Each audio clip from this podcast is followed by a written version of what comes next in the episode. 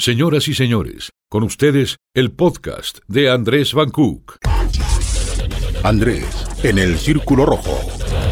Amigas, amigos, me encuentro en un lugar especial que no conocíamos. Estamos aquí a un costado del aeropuerto de Aguascalientes en una de las empresas de seguridad militar y armamentística más importante de, México y por qué no decir de Latinoamérica. Me encuentro aquí con, con Arturo Ávila, quien fue candidato para la alcaldía en las pasadas elecciones a alcalde. Siempre pintoresca su aparición en medios. Me dio la oportunidad de venir hasta aquí, hasta su empresa, para conocer un poco, para saber quién es, pero vamos a arrancar con una pregunta un tanto rompehielo. Arturo, ¿cómo estás? Bien, muy bien, muchas gracias Andrés, gracias por la invitación. Te saludo con saludo de COVID, ¿no? Muchas gracias. Quiero saber, ¿quién es Arturo Ávila? Arturo Ávila es un hombre muy inquieto, muy, muy inquieto, un hombre con valores, bueno, con una enseñanza de valores, un hombre muy echado para adelante, educado en la cultura del trabajo, del esfuerzo, un hombre al que nada le han regalado, al que ha tenido que luchar por todo lo que tiene, el que ha aprendido a también amar y a sufrir su país, a tener un especial cariño a, Aguascalientes, por supuesto. Pero también Arturo es un padre de familia, casado con una esposa sensacional, Scarlett, con eh, dos hijos espectaculares. Emilio, que hoy es un gran estudiante y además canta, estudia dos carreras, ciencias políticas y economía en el ITAM en México. Canta unas canciones y compone unas canciones espectaculares. Y mi hija Scarlett, ¿no? que es este, una de las niñas más hermosas y con, una, con un corazón que cualquiera podría decir es increíble, ¿no?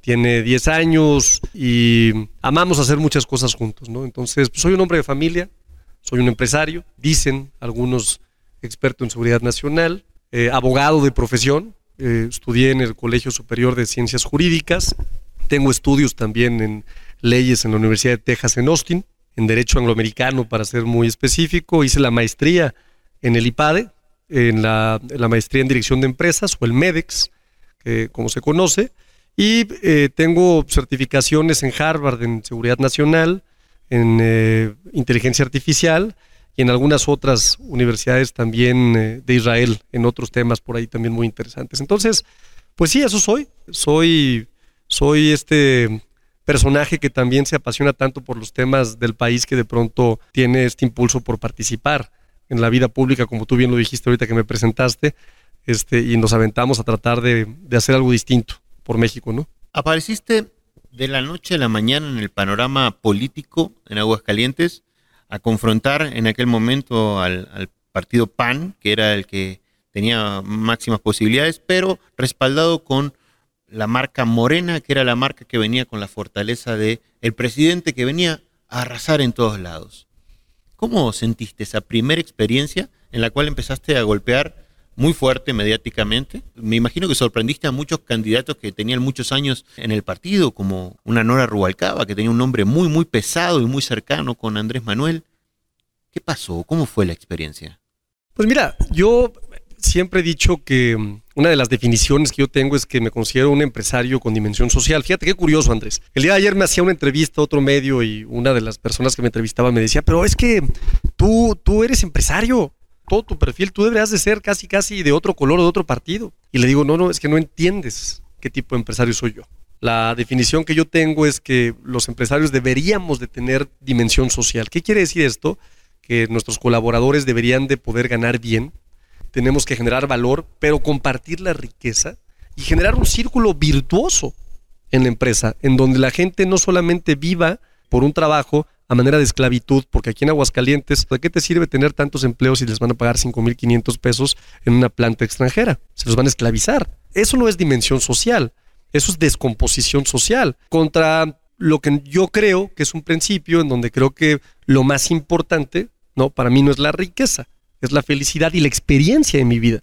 Entonces, pues eso cambia radicalmente todo. Yo no sé si cuando esta persona ayer me decía, es que tú deberías de ser de otro color, se refería, yo supongo, a esos empresarios, a los que su fin es la riqueza, por encima de lo que sea, por encima de sus trabajadores, por encima de eh, aplastar a quien sea, por encima de corromper, por encima de cualquier cosa. Entonces, pues hay una enorme diferencia. Entonces, como yo comulgo con muchos valores del presidente Andrés Manuel López Obrador, en el sentido de que México necesitaba un cambio urgente, urgente. O sea, estaban verdaderamente robando y saqueando al país. Y yo pensé que no existía esta mafia del poder, pero ya luego vimos con los videoescándalos de los Oya cómo sí existía esta mafia del poder realmente y, se juntaban y, y, perpetuaban y participaban todos los partidos políticos. Entonces yo desde hace muchos años, fíjate qué curioso, ¿no? Desde que el presidente tuvo su primera campaña en 2006, hubo un grupo muy cercano a él que me invitó a participar. Yo en ese momento era un ejecutivo importante, muy joven, tenía como veintitantos años, pero muy joven. Fui director jurídico de AMDA, que es la asociación que agrupa a todos los distribuidores de automotores de autos, a los 19 años. A los 23, 24 era director general de la asociación Peugeot, de vehículos Peugeot. Y entonces eh, este grupo de amigos me dicen, oye, vamos a ganar. Y yo no tenía duda, ¿no? Pero necesitamos que aliados como tú que han estado en este proyecto salgan y hagan algún video porque queremos mandar un mensaje de confianza a los empresarios. Y, pues varios empresarios, porque todo el mundo le oía ese tema, pues hicimos el video apoyando a Andrés Manuel desde 2006. Y pues ya sucedió lo que todo el mundo sabe, el famoso fraude. Y después pues el presidente siguió con su lucha, se presentó otra vez eh, 2012, ayudamos como siempre. Y luego vino 2018, en donde fuimos también un motor muy importante a través de quien estaba encargado de la circunscripción de Morena, para apoyar también muy fuerte a que el presidente ganara. Entonces, en 2018, me acuerdo muy bien que este, este encargado de la circunscripción me dice, oye, es que tú siempre has tenido este gusano por la política, Arturo, ¿no, no te interesa participar en las elecciones de 2018 en el Senado? Necesitamos gente en el Senado, ¿no? Yo decía, no, ¿sabes qué? Que este, estoy concentrado en mi empresa, quizás en un futuro. Hoy no, hoy, hoy tengo otros proyectos distintos y, en un futuro sí me interesa. Y después vino 2019 y entonces eh, dije, bueno, en esta sí voy, que además era un reto importantísimo. Y decidí participar y bueno, pues la historia ya tú la sabes, ¿no? Este, estuvo llena de retos, llena de experiencias impresionantes, porque en la política se juega distinto. ¿no? Y a veces yo diría que cuando te hablo de distinto es que no hay reglas, no hay ética. Hay muchas cosas que eh, yo no estaba acostumbrado a, participar o a jugar. Es decir, como soy un hombre muy pragmático y un hombre de resultados, pues tengo un diagrama de procesos para llegar de la A a la B y de la B a la C y de la C a la D y listo, vámonos. O sea, y en la política hay muchas variables que no necesariamente tienen este pragmatismo, que tienen un diagrama, que se salen de las manos, ¿no? Como la traición, como la corrupción, ¿no? En fin. ¿Conociste esta parte mala de la vida en el 2019, Arturo? Yo creo que ya la conocía, por supuesto, pero especialmente en 2019 me di cuenta de muchas cosas que no creí que podrían pasar, ¿no? Por ejemplo, yo siempre pensé que eh, iba a participar y que iba a ganar. Y el primer reto que me encuentro es con la interna. O sea, me hicieron imposible primero ser candidato del partido. Casi no lo eres. Era un momento donde había más de 10 candidatos en Morena. 21 precandidatos. Que además yo me pregunto, Andrés, ¿dónde están? Yo perdí y aquí sigo, ¿eh? y he estado permanentemente luchando por un proyecto de transformación. Pero esos 21 candidatos que presumían ser amigos de Andrés Manuel, que decían que tenían amistad con J. Cole, que decían que tenían amistad con quién sabe quién, este, que estaban casados con el eh, compromiso del presidente, pues a partir de que no los nombraron, desaparecieron del mapa político. Entonces, pues yo creo que de pronto dices, ¿qué pasó? En el caso de Nora, Nora en ese momento, coincido contigo, es una persona que lleva muchos años en Morena, en Aguascalientes, encabezó las luchas más importantes cuando menos probabilidades había, cuando tenían que salir a buscar a ver quién era candidato. Y en ese momento Nora no quiso participar por dos cuestiones. Una, porque fue invitada por el presidente de la República para participar en una encomienda muy específica. Y dos, porque desde el principio ella me dijo, Arturo, yo y mi grupo, por supuesto, vamos a apoyar de cierta forma. Cuando sea funcionaria pública voy a estar impedida para poderlo hacer por cuestiones obvias pero cuentas con mi respaldo, con mi consejo, con mi asesoría, como lo hicieron varios compañeros en, dentro de Morena, ¿no? Entonces, eso quizás responde tu pregunta. Y también, pues fue una encuesta, una encuesta que en donde el, el mejor evaluado por la simpatía y por la ciudadanía, porque fue abierta, era yo por mucho. Por ahí me acuerdo que en esta encuesta, el segundo lugar atrás de mí quedó cerca de 30 puntos porcentuales abajo. Pues era una decisión equivocada lanzar otro candidato. O quizás el resultado de Morena no hubiera sido tan bueno, porque fue un buen resultado. A pesar de todo, fue un buen resultado. A ver, nunca la izquierda en Aguascalientes había alcanzado a ser la segunda fuerza política. Jamás. Nunca habían tenido cuatro regidores en el cabildo, que aunque hoy no son cuatro, nos merecíamos tener cuatro, pero por un tema jurídico que manejaron mal con el tribunal, pues evidentemente nos quedamos con menos regidores. Nunca habíamos alcanzado una votación tan grande, cerca de 25 mil votos, cuando en la elección alcalde pasada, creo que Morena no llegó ni al 4% de la votación. Al PRI lo destrozamos, se fue completamente del mapa, ¿no? Difícil, difícil ese momento, pero siempre hay segundas partes, siempre hay más posibilidades, este, siempre existen, pues quizás eh, posibilidades de que la vida te dé otras oportunidades también, ¿no? Acaba de salir una encuesta que estaba dando vueltas donde hay tres figuras de Morena que podrían ser interesantes para, para ser la figura que represente a Morena en próximas elecciones. Estaba Nora Rubalcaba, estaba Eder Guzmán, estás tú, tú estabas encabezando la, lista, seguía Tenora y seguía después Eder. ¿Tienes ganas de seguir? ¿Vas a volver? Pues mira, el tiempo jurídico no es, no es ahorita, no, no te lo podría decir. Hoy en la mañana me preguntaba Arino, ¿te gustaría ser alcalde? Pues cómo no, Claro que me gustaría ser alcalde, pues oye, me encantaría poder eh, ser un factor de cambio en Aguascalientes, porque creo que puedes llegar a ser un factor de cambio desde el gobierno. Pero falta, falta, falta los tiempos. Y tampoco estoy obsesionado con el tema. Si cualquier otra persona es mejor que yo para lograr un cambio en Aguascalientes, yo apoyaré a esa persona. No hay tema, me explico. Este, sí, sin duda, yo también vi la encuesta, la encuesta me pone muy arriba en, las preferencias internas, incluso ganándole al PAN en algunos careos, que eso lo vuelve también muy interesante, porque si bien es cierto, en esa encuesta, me imagino que hablamos de la misma, una de Massive Caller que se acaba de publicar, ¿no? que además ni siquiera es encuestadora nuestra, ¿no? la usa justamente otra, otra, otro tipo de personas. en, la, en la pregunta de partidos, está el PAN arriba y está Morena abajo. Pero cuando meten a las personas, ya estamos arriba. Y en esa encuesta creo que yo traigo un crecimiento del 7%, ¿no? De hace dos meses a la fecha. Entonces, pues está muy interesante. A mí, pues, a mí me gustó, como no me va a gustar, si me muestra como una posibilidad, por supuesto, ¿no? Pero, reitero, falta mucho, nada está escrito. Me interesaría, por supuesto que me interesaría, pero no son los tiempos legales y falta que se definan muchas cosas. Falta que se defina la dirigencia primero del partido, que también se va a someter a una encuesta pública. Falta que se defina el género, ¿no? porque si el género es mujer, pues, pues no voy a poder participar y habrá que apoyar a una compañera que pueda hacer algo por Aguascalientes. ¿no? Entonces yo diría que no hay obsesión, ¿no? hay muchas ganas de transformar Aguascalientes y lo hago yo, lo hago yo hoy.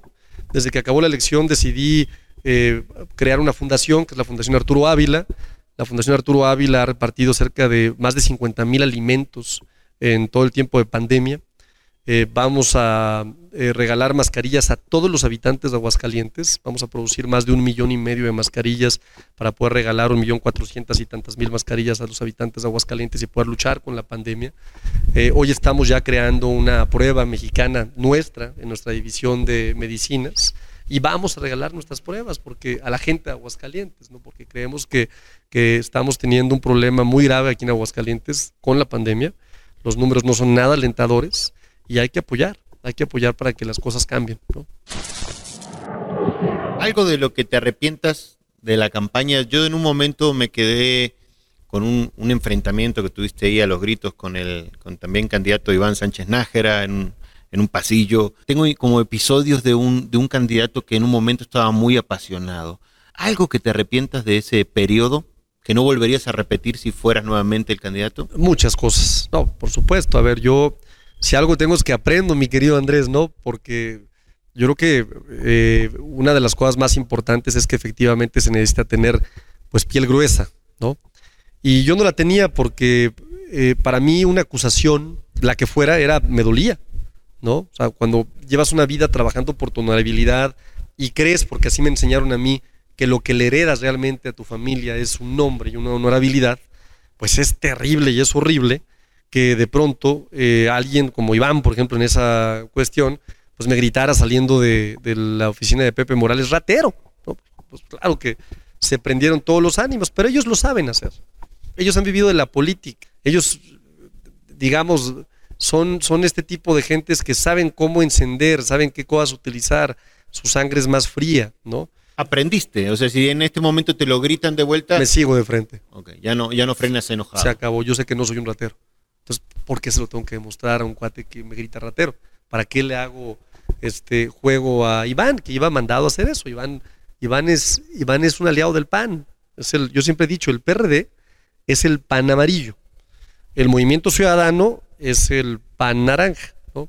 Y vamos a ver qué le pasa al PRI, porque puede que se convierta en un futuro próximo en el PRI azul también, ¿no? ¿Algún sueño que tengas? Eres un empresario exitoso, veo que, muy, muy prolífero en tu trabajo. ¿Algún sueño que tengas a futuro? Sueño con que mi país sea un país distinto. La constante que yo he vivido es un México de crisis recurrentes, un México de violencia cada vez más, ¿no? Por lo menos antes no, no había estado violencia.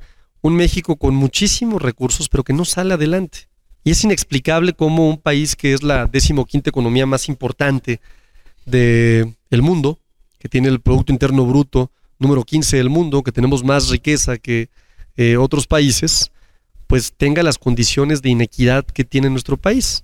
Lo que lo explica es pues, los malos gobiernos que hemos tenido, los terribles gobiernos que hemos tenido que han servido para enriquecer a familias por generaciones, por generaciones. La gente entró a la política o entraba a la política generacionalmente para hacer dinero. Esa era la lógica de la gente, ¿no? Yo entro a la política porque es un gran negocio, ¿no? Eso decían estas personas. Entonces, Arturo Ávila, en cambio, eh, para hacer dinero tiene su empresa y aquí puedo hacer tanto dinero como yo quiera, porque tengo los productos, porque tengo a la gente, porque tengo eh, las formas, porque tengo la posibilidad de hacer el dinero que yo quiera. Sin embargo, cuando volteo a ver a mi país, yo quisiera verlo de otra forma. A mi ciudad yo quisiera verla de otra forma. Este, a mi estado yo quisiera verlo de otra forma. Y entonces sueño con ver un México distinto en donde mis hijos no tengan que vivir lo que yo viví, en donde la cancha pareja exista, en donde las posibilidades existan, en donde no tengan violencia. Yo jugaba en la calle de chiquito, yo, a mí me dejaban salir en la calle muy chiquito, andar en bicicleta. Hoy los papás yo creo que difícilmente dejan salir a los chavos en las noches, andar en bicicleta o lo que sea, porque la violencia es terrible, ¿no? Entonces, sueño con que haya un cambio en nuestro país, con eso sueño. Y Arturo, la última pregunta y no menos importante, algo que no te preguntan normalmente o algo que te gustaría que te pregunten o que yo te pregunte que no te haya preguntado? Realmente no, querido Andrés, yo estaba pensando que qué buena entrevista eh, estábamos teniendo. No, yo creo que lo que yo te diría es que gracias por darme la oportunidad de platicar contigo, de tener esta charla tan buena. Gracias a la gente, por supuesto, que nos ve. Esa es tu cámara. Eh, Agradecele a las personas de Morena que te apoyaron. Perfecto. Y que, que, bueno, después te vieron en ausencia, quizás después del, del, periodo de, elecciones. Háblales 30 segundos un mensaje. No, agradecerles muchísimo, no solamente a la gente de Morena, a toda la gente de Aguascalientes, decirles que estoy muy agradecido por la confianza que me tuvieron. Estoy muy agradecido porque a pesar de todas las dificultades, pues eh, creyeron que podía haber un cambio en Aguascalientes. Y déjenme decirles que la historia no se acaba, esto no se acaba, esto apenas empieza. Eh, yo siempre he sido un hombre de retos, me encantan los retos y generalmente o usualmente obtengo éxito en los retos. Entonces yo creo que vienen cosas buenas para Aguascalientes, vienen cambios importantes para Aguascalientes. No nos podemos conformar ¿no? con que nos vendan el discurso de que estamos medio bien en las cosas. Igualar o equilibrar la balanza es en beneficio de todos, incluso en beneficio de la gente que más tiene también, ¿no? Y vamos a vivir en una sociedad mucho más feliz. El fin el fin, al final de cuentas, ¿no? Más importante es la felicidad. Yo creo que todos nos merecemos poder ser felices y tener una vida feliz.